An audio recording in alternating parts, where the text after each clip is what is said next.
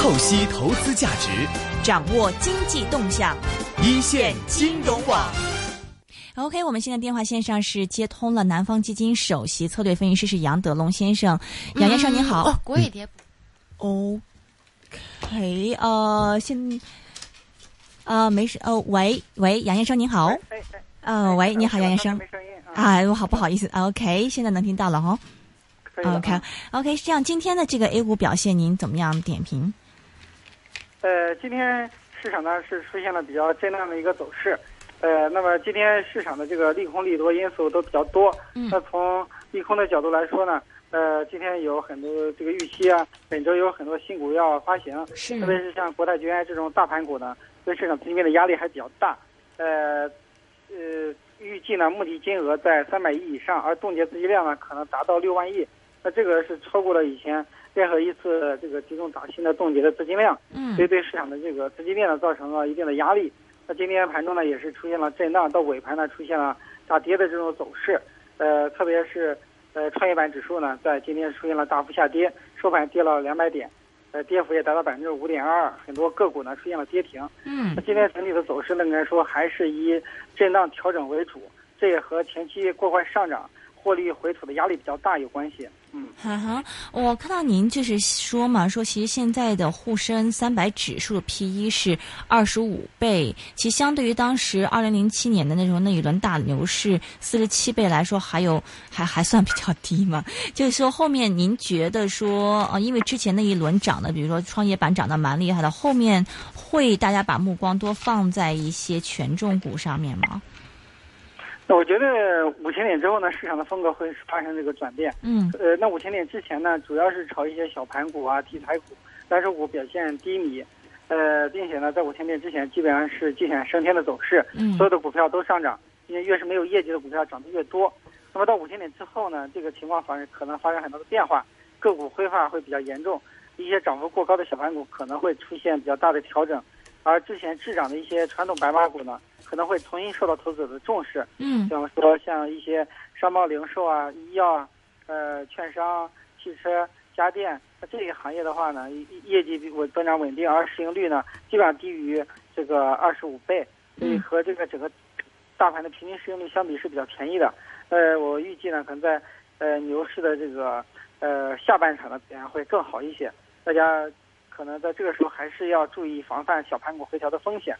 现在很多小盘股的估值已经远远超过了它基本面可以支撑的这个价值。嗯嗯嗯嗯，小盘股的确比较像创业板嘛，一百多倍的 P E 都是这个比比皆是嘛，蛮蛮厉害。创业板到现在已经是第四次大跌了，您觉得创业板未来是一个调整呢，还是说差不多？因为它 P E 实在太高了，所以就就就差不多这样了呢？您觉得？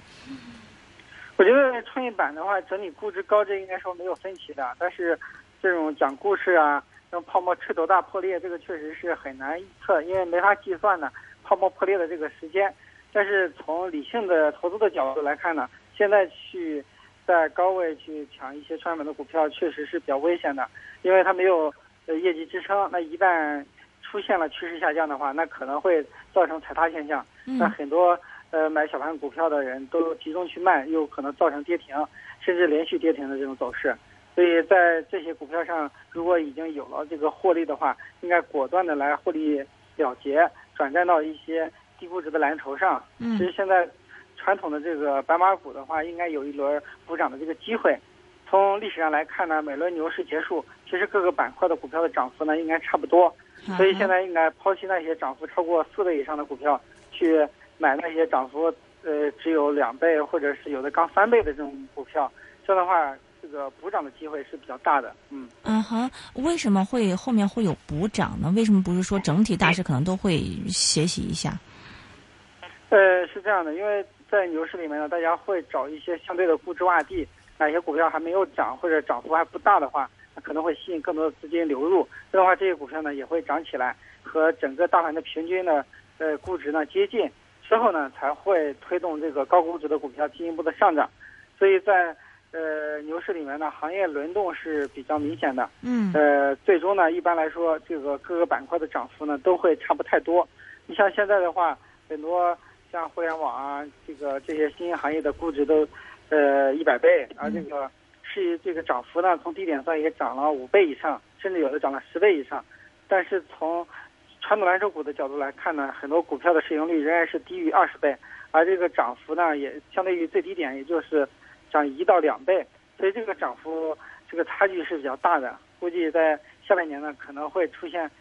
这个一定的轮动，通过呃这个蓝筹股的补涨呢，来缩小大小盘的这个估值差距。明白，这一次这一段时间，因为呃 A A 股自从冲上五千一百点之后，好像都这个略显疲态啊，跟去杠杆监管层要求去杠杆有有多大关系？您觉得？呃，这个可能有一定的关系，因为现在对于场外配资控制相对较严，嗯，特别是有很多券商把创业板的股票调出呃两融的标的，那这样的话影响到这些。股票的这个流入资金，嗯，呃，影响了创业板的这个表现，呃，但是在之前因为涨幅过大，所以大盘本身也存在调整的要求，嗯，呃，市场的调整呢也有内在这个调整的因素，并不仅仅是消息面的这个影响，即使没有这些措施的话，那市场本身也有这个调整的一个要求。那之前的涨上涨确实有点过快了。明白，但我们现在看到现在这个大型 IPO 的上来这个速度是越来越快。之前有这个中国核电投嘛，现在又有这个国泰君安的这种大大型的这个募资。你觉得后面这种大型的 IPO 或者是这种募资的这种行动，会不会成为一种比较常态的这样一个行为？然后包括对于整体市场这个影响或者怎么样子的？呃，确实如此。那么在行情起来初期呢，主要是一些小盘股。那么随着行情的火爆，市场的成交量也在成倍的放大。现在日均成交量甚至达到了两万亿。嗯。那在这种情况之下，一些大盘股上市呢，它对市场的冲击也不会太大，市场有能力消化这些大盘股。所以现在随着行情的走好呢，这个越来越多的这个大盘股上市，呃，那给市场的这个呃供需面呢造成一定的这个冲击。但是考虑到现在场外资金入场的积极性仍然很高，嗯，每天都有大量资金入市，这个入场的这个资金远远超过新股募集的这个资金，所以它现在来看呢，对于大盘的冲击还没有体现出来，呃，但是这个对市场的冲击的效果呢，可能有个累积的效果，嗯，呃，如果大盘股上市的这个节奏加快的话呢，可能会影响到市场上涨的这个空间以及上涨的这个呃速度，呃，市场有可能从。之前的快牛逐渐转向慢牛的走势。嗯嗯嗯，场外资金入市，我们可以看什么样的指标来 来决定？是看这个新开户人数，还是看什么呢？可以看新股票开户数，就每周新股票开户数有多少，这个很重要。就比方说，现在每个月每周达到了三四百万户，那这么多这个新开户必然带来新增资金。就算一个账户只只有三四万块钱的话。那这三四百万的账户也达到了一千亿的这个资金流入。嗯。另外呢，可以看新基金的募集的这个资金量。嗯。因为新基金募集之后呢，它要建仓，呃，也会给市场带来这个增量资金。嗯。现在基金发行非常火爆，呃，很多基金一天就募集结束，募集金额可能达到一百亿以上，有的甚至两百亿以上。这个呢，也是体现了资金流入的速度这个很快。呃，另外呢，也可以看这个投资者的这个。券商保证金账户的余额，这个不断增长的话，也是表示资金在流入。嗯哼，所以从这些指标来看，包括说刚刚您提到新股的开户数，还有新基基金金的这个认购，包括券商保保证金的这一些这个数据，您看到现在其实这个资金还是非常大量的这个涌入，所以您对后市来说仍然是有信心的，是吗？对，我觉得从中期来看，市场这种牛市的格局并没有改变。嗯，短期的这个震荡调整呢，也是牛市中的正常调整，它也是消化获利盘的一种途径。嗯，通过充分消化前期的获利盘。那后期的走势呢，才可能会更强劲。是，现在刚刚您也提到了嘛，是这个未来可能这个大型的这个 IPO，这种大蓝筹的这种 IPO 都会逐渐出来。但是问题是，这个其实就是这些大型的这些股份相对来说估值比较低嘛。所以您觉得这种大型股份后面会不会估值整体估值也会受到这种大型 IPO 的这个影响呢？呃，现在。蓝筹股的估值呢，相对于小盘股来说是相当便宜的，嗯，就并没有显示出很大的泡沫化。所以上新股的话，呃，并不会拉低他们的估值，嗯，甚至有可能就是说上的新的大盘股，呃，上市之后新股被爆炒，甚至有可能拉高这些同行业的估值。嗯要是不在今天上市，就有可能拉高券商股的估值，啊让大家重新认识到这个蓝筹股的价值。嗯，嗯哼，呃，现在是不是现在这个市场比较关注的是国企改革这方面的这个概念呢？对，国企改革呢是这一届政府的重要的任务，那么也是我国经济可能保持十未来十年增长的一个重要的方式。因为国企呢，它是有垄断的地位，然后有也是有国企这个国家控股的，所以在我以往来看呢，存在效率低下、人浮于事这些弊端。现在通过国企改革，呃，进行呃混合所有制改革，那么释放出活力，那有可能呢给经济增长带来新的动力。嗯同时，国企改革呢也有很多兼并重组啊、资产注入这些题材，也会给相关的股票呢带来比较好的一个这个上涨预期。是，不过比如说像这个中国中车嘛，我们合并完了以后，嗯这已经跌了，香港这边已经跌了好长时间了，是不是这个里面这个做这个国企改革，您觉得如果我们需要去做这方面的一些炒作或投资的话，应该有什么东西需要注意的？呃，炒作这些股票呢，也要考虑到它的价值，不能盲目的炒作。呃，如果说它这个合并啊或者重组已经是股价涨了很多倍，呃，并且远远的超过了它基本面的话，那即使重组成功，那有可能这个呃见光死，出现了利好出尽就是利空的这种走势。嗯呃，那对这些股票炒作可能更多的要早期介入，要是对于有有一些重组预期的股票呢，要提前介入，这样的话在在这个停牌前可能就会呃有一个上涨，提前的兑现收益。嗯。呃，真正复牌之后呢，还不一定有太好的表现。嗯，明白哪一些的这种行业或者是股票，您觉得是比较容易有这国企重组的动作出来的？呃，现在这国企控制的一些垄断性行业呢，都可能有一些兼并重组或者是资本注入，比方说像汽车行业，嗯哼，呃，电信，嗯，呃呃，还有这个，呃，像之前的这个高铁已经有了案例，但还有其他的一些，这个高铁设备，这些还有这个军工行业，这些行业呢都是容易呃进行兼并重组的行业，也是国企改革的一个重点嘛，可以呢重点关注。嗯嗯哼，比比如说是央企比较容易一点，还是说就是地方性的国企比较容易一点呢？您觉得？这个兼并呃，重组可能地方方国企的这个呃规模呢没那么大，然后问题呢可能没有那么复杂，估计地方国企以后的案例会更多。呃，嗯央企毕竟是劳师动众呢，它这个兼并重组的影响非常大，所以嗯，可能案例呢就会少一点。嗯，明白。您刚刚提到说现在还是比较嗯看好有关于这一些的这些嗯大大蓝一些蓝筹嘛，比较低估值的一些啊股票，呃具体是哪几个板块呢？可以方便透露吗？好的，这板块来看呢，要看一些抗经济周期的，就不会受到经济增速下滑影响的一些行业，嗯比方说像这个房地产、汽车、商业零售、呃食品饮料。嗯医药、呃家电以及呢券商呃等这些行业呢，他们受经济增速下滑的影响并不大，业绩还在增长，这些行业可能会这个呃成为资金关注的重点。嗯哼，这刚刚您提到，比如说像地产呐、券商呢，券商好像已经涨得涨得不少了吧？哈，对，券商主要是在去年年底那一波涨得比较多，嗯今年以，来其实涨幅是落后于大盘的。嗯哼，但比如说像这个地产呐、汽车啊、饮什么食品饮料这一些，会不会更落后一点呢？